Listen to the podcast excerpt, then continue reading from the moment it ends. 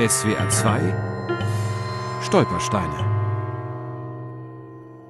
Hirschgasse 10, Horb am Neckar. Hier wohnte Maria Leins, Jahrgang 1922, verhaftet wegen Rassenschande.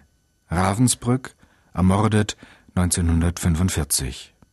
Maria Leins lebte bei ihren Eltern in einer Dachgeschosswohnung des Gasthauses Blume mitten in Horb. Also bei uns in der Familie war es die Maya, das war die Cousine meiner Mutter. Ansonsten weiß ich zu der Geschichte, wie sie deportiert wurde oder was dort war, im Grunde nichts.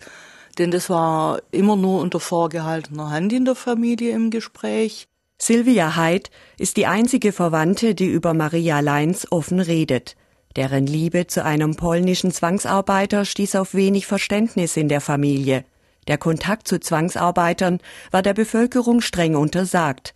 Deswegen wurde Maria denunziert und musste letztendlich sterben. Maria Leins war ein aufgeschlossener, fröhlicher, naturverbundener Mensch. Sie sang viel, auch wenn sie zum Haus ihrer Großmutter hinaufwanderte, in deren großem Garten sie oft pflanzte und jätete. Bereits mit 18 Jahren wurde Maria schwanger und brachte 1940, kurz nach Kriegsbeginn, einen Jungen zur Welt. Da wurde nicht viel geredet in der Familie. Der Horst war halt da. Horsts Vater konnte sie nicht mehr heiraten. Er fiel irgendwo an der Front. Jeden Tag fuhr Maria Leins mit dem Zug nach Oberndorf, wo sie bei der Waffenfabrik Mauser dienstverpflichtet war. Ihre Schwester Erika arbeitete im Horber Spital und musste die Zimmer von Zwangsarbeitern putzen. So lernte Maria wohl auch Roman kennen, einen großen, blonden, gut aussehenden Polen. Sie verliebte sich in ihn. Da weiß niemand groß was von dem. Wenn dann vielleicht mal Mutter noch irgendwas, aber gesprächstechnisch wurde nie was erwähnt. Das war ein Tabuthema einfach. Als Maria und Roman sich eines Abends vor dem Gasthaus Blume küssen, beobachtet sie ein Nachbar und zeigt sie an Rassenschande. Bereits am nächsten Tag erscheinen SS-Männer an Marias Arbeitsplatz in der Waffenfabrik.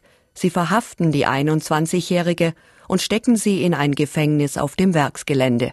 Meine Großmutter hat auch beim Mauser geschafft zu der Zeit, wie sehr viele von hier von der Gegend. Und dass sie die Maya gehört hätte, wie sie gesungen hat und sie deswegen genau gewusst hätte, dass die jetzt dort im Gefängnis ist. Das war aber auch das letzte Lebenszeichen, das man überhaupt von ihr damals hatte. Im Dezember 1943 wurde Maria Leins im Arbeitserziehungslager Rudersberg bei Schorndorf interniert. Ihre Eltern unternahmen keinen Versuch, sie frei zu bekommen. Aus Angst um ihre jüngere Schwester Erika, die ja noch im Spital arbeitete, sagt Silvia Heid. Die Ältere, die ist diejenige, die verkraftet es besser. Das ist nicht so, so schlimm wahrscheinlich. Die kommt ja auch wieder zurück. Die hat ja das Kind noch im Hinterhalt. Und man hat sich aber, denke ich, nicht, nicht so vehement eingesetzt, wie man es vielleicht hätte tun sollen müssen. Ein halbes Jahr später wurde Maria Leins in das Konzentrationslager Ravensbrück verlegt. Im März 1945, zwei Monate vor Kriegsende, erfuhr die Familie vom Tod ihrer Tochter. Anweisung der Gestapo an den Bürgermeister von Horb, Datum 14. März 45. Ich bitte den Vater der Leis, Ferdinand Leis, wohnhaft in Horb-Hirschgasse, mündlich davon zu verständigen, dass seine Tochter Marie am 27.02.1945 an Lungentuberkulose im Krankenbau des Konzentrationslagers Ravensbrück verstorben ist. Um Vollzugsmeldung wird gebeten. Maria Leins genaue Todesumstände sind nicht bekannt. Nach Kriegsende kam eine junge Frau aus Marschalkenzimmern zur Familie Leins nach Horb, eine Lagergenossin aus dem KZ Ravensbrück. Sie schilderte, die SS-Offiziere hätten sich dort die hübschen Mädchen herausgepickt.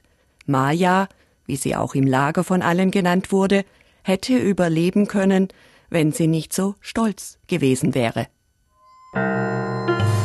SWR 2 Stolpersteine auch im Internet unter swr2.de und als App für Smartphones.